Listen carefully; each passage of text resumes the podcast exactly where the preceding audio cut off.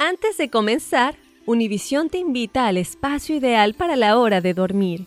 Aquí, tú y tu familia podrán disfrutar de las más famosas historias de cama dedicadas para los chiquitines del hogar. Acompáñanos a explorar mundos llenos de aventuras, fantasías, sueños hechos realidad, animalitos y amigos verdaderos. Ya puedes encontrar nuestro primer episodio de Historias de Cama en Apple Podcasts, Spotify y Google Podcasts.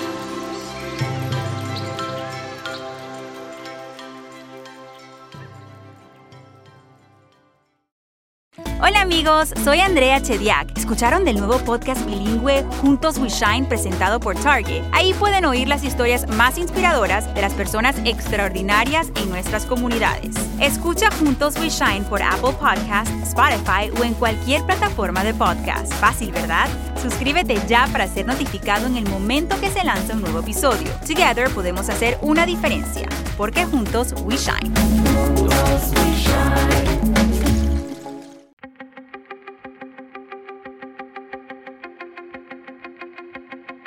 Temas importantes, historias poderosas, voces auténticas. Les habla Jorge Ramos y esto es Contrapoder. Hola y bienvenidos a Contrapoder. Déjenme comenzar con dos preguntas durísimas, difíciles. La primera es ¿por qué matan a tantas mujeres en México?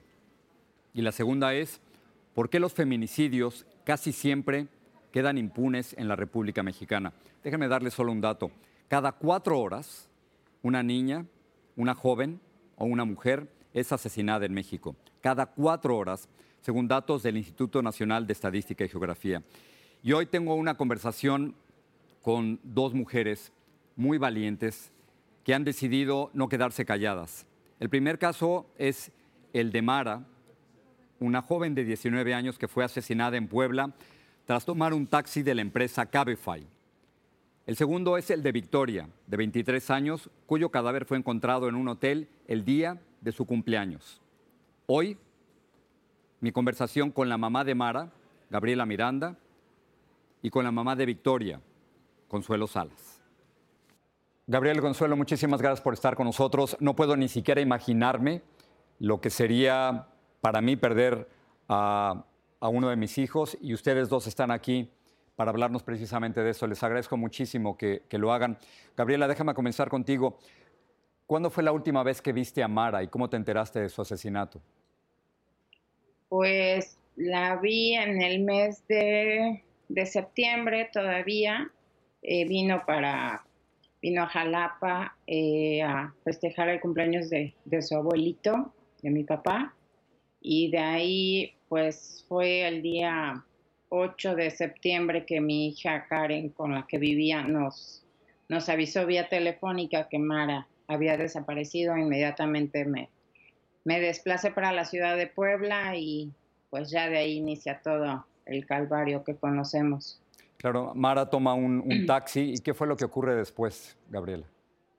Así es, toma un taxi de la empresa Cabify y como su hermana tenía todas sus contraseñas porque pues se llevaban muy bien, afortunadamente eh, había muchísima confianza, entonces Karen se mete a, su correo y, ve lo, que le habían mandado de la, eh, lo que mandan, ¿no? El mensaje de, del, de a, a qué hora lo había abordado y todo, y una vez que no llegó, pues baja a la caseta de vigilancia y ahí corrobora que llega un taxi aproximadamente a, esa hora que había marcado la ruta, pero que su hermana nunca, nunca bajó del coche.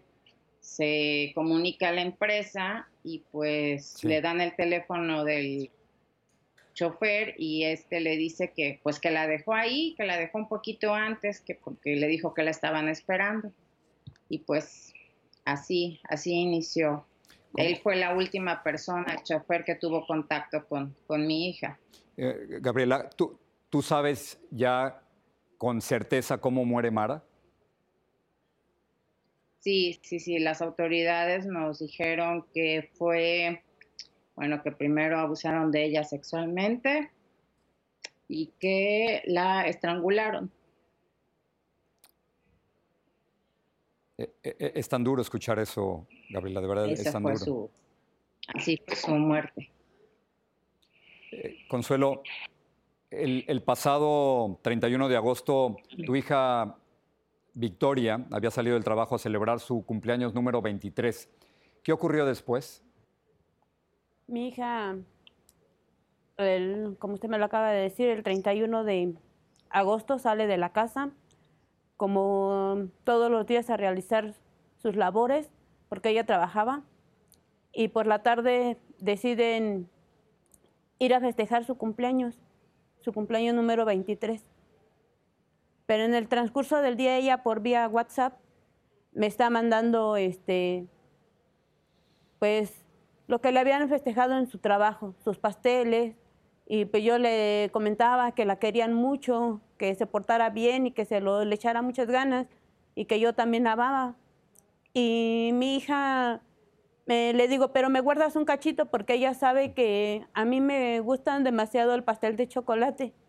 Y me dijo, de hecho me los voy a llevar para comérnoslos con nosotros, con ustedes, mamá.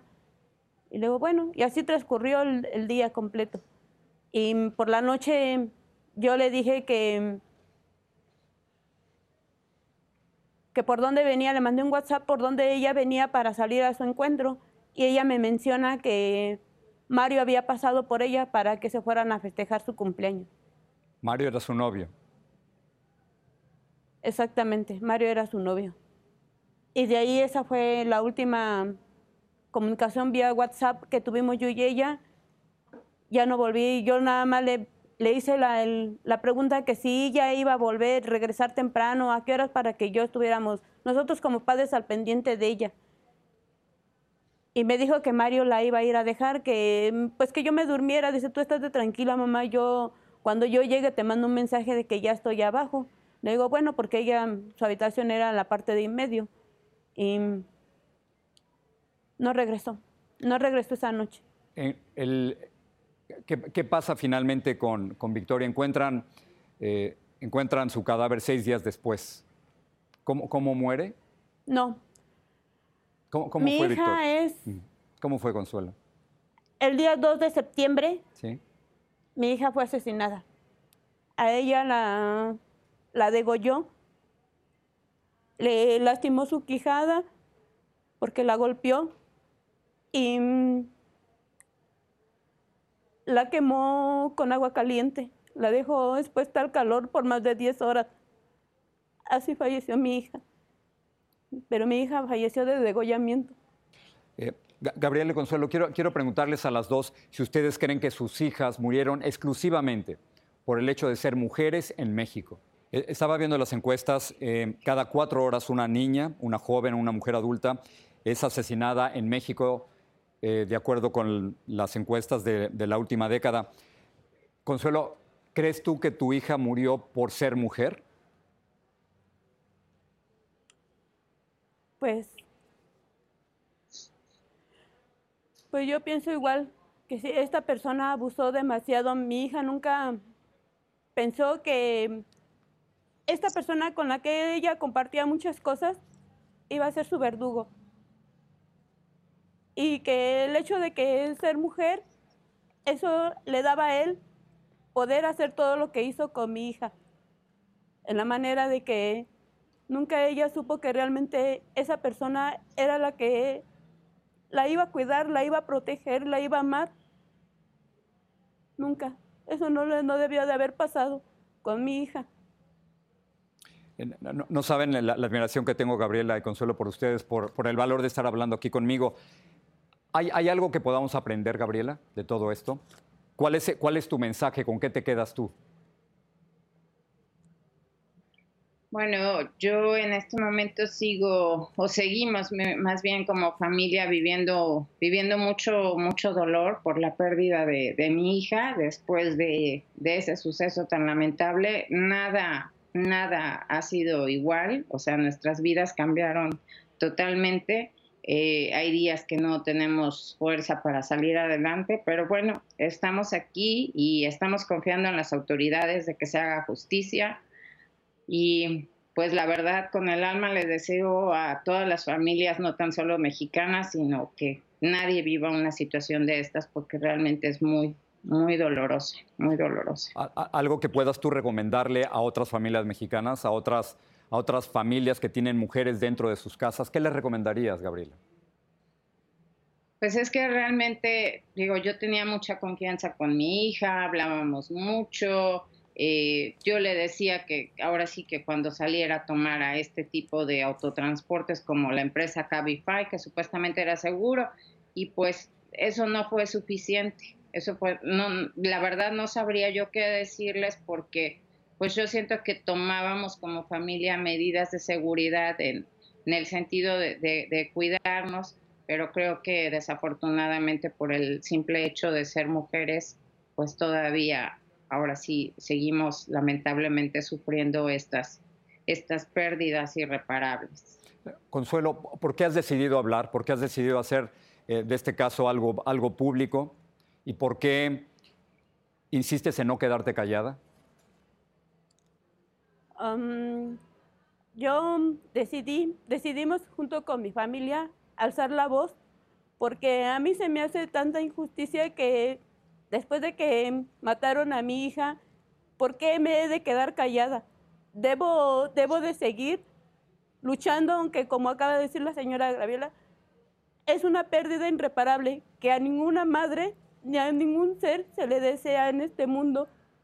Yo nunca me imaginé que fuera a estar padeciendo este dolor tan grande que siento en mi corazón, que ya van casi tres meses de la pérdida de mi hija y aún no lo supero y siento que no lo voy a superar nunca en la vida. Por eso a mí cuando me empezaron a cerrar las puertas, decidí alzar la voz y seguir adelante. Sé que es un dolor irreparable para mí como madre, que a mí no me gustaría que en este momento, y comprendo, hoy comprendo cuántas veces y cuántas madres hay como yo sufriendo en la vida por eso debemos de seguir adelante, debemos de gritar, debemos de, pedir eso que hoy yo vengo pidiendo, justicia para mi hija. Y así voy a seguir alzando la voz para que me escuchen y yo pida eso, que yo quiero justicia para mi hija, aunque ya sé que como yo he dicho, voy a voltear hacia atrás y voy a ver ese hueco vacío, como ella una vez me, me lo dijo, mamá, somos tres en la vida y yo soy la de en medio. Y hoy volteo y veo ese lugar vacío, pero aún así sé que ella me lo está pidiendo y me lo está diciendo, mamá, demuéstrame que tú puedes seguir adelante. Hoy te necesito porque tú eres mi voz y tienes que alzar la voz para pedir eso, Señor. Justicia para mi hija. Exactamente, justicia para Victoria. Eh, Gabriela, termino contigo. Y para todas las muchachas y todas las familias que ahorita están en esto que nosotros estamos, en un feminicidio. Yo también invito a todas las mujeres que nos unamos para que nadie se quede callada, para que nadie, para que no haya más abusos, para que no haya más feminicidios. Alcemos la voz. Justicia para Victoria es lo que está pidiendo Consuelo. Gabriela, en, en, el caso de Mara, ¿se ha hecho ya justicia o no? ¿Qué falta?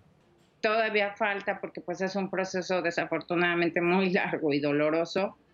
Eh, todavía falta que lo que ya le, le ahora sí le, le, imputen todo. Bueno, ya está vinculado a proceso por, por privación de libertad y por, por el feminicidio, pero ahorita tienen que recabar todas las pruebas y presentarlas y bueno, es un proceso larguísimo, pero pues en realidad todavía no se hace justicia para mi hija, pero yo pues obviamente no voy a descansar hasta que se haga justicia, porque mi hija era una hija muy buena, era buena estudiante, buena hija, buena hermana, o sea, no, no debió de haberle pasado esta situación. Gabriela Miranda, madre de Mara, Consuelo Salas, madre de Victoria. Gracias a las dos por estar aquí. No saben lo que les agradezco, su valentía para, para alzar su voz. Gracias a las dos. Gracias a usted, buenas tardes. Hasta luego, gracias.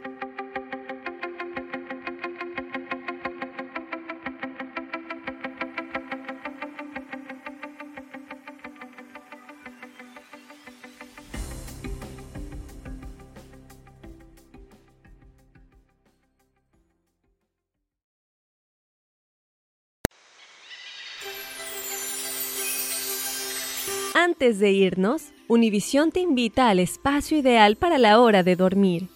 Aquí, tú y tu familia podrán disfrutar de las más famosas historias de cama dedicadas para los chiquitines del hogar. Acompáñanos a explorar mundos llenos de aventuras, fantasías, sueños hechos realidad, animalitos y amigos verdaderos. Ya puedes encontrar nuestro primer episodio de Historias de Cama en Apple Podcasts, Spotify y Google Podcasts.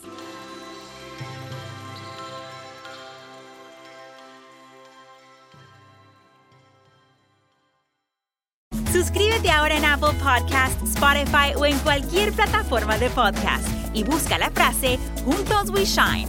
Alegra tu día con historias de inspiración que te motivarán, porque juntos We Shine, presentado por Target.